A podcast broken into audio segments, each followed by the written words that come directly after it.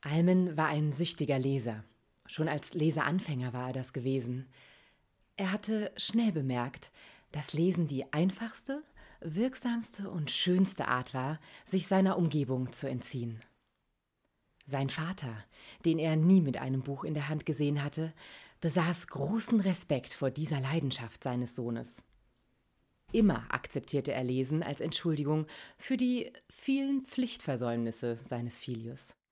Auch heute noch las Almen alles, was ihm in die Hände kam. Weltliteratur, Klassiker, Neuerscheinungen, Biografien, Reiseberichte, Prospekte, Gebrauchsanweisungen.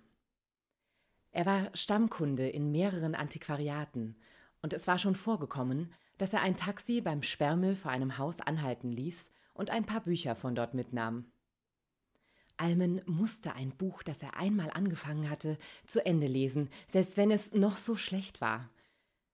Er tat dies nicht aus Respekt dem Autor gegenüber, sondern aus Neugier. Er glaubte, dass jedes Buch ein Geheimnis habe, und sei es auch nur die Antwort auf die Frage, warum es geschrieben wurde. Und hinter dieses Geheimnis musste er kommen. Genau genommen war Almen also nicht süchtig nach Lesen, er war süchtig nach Geheimnissen.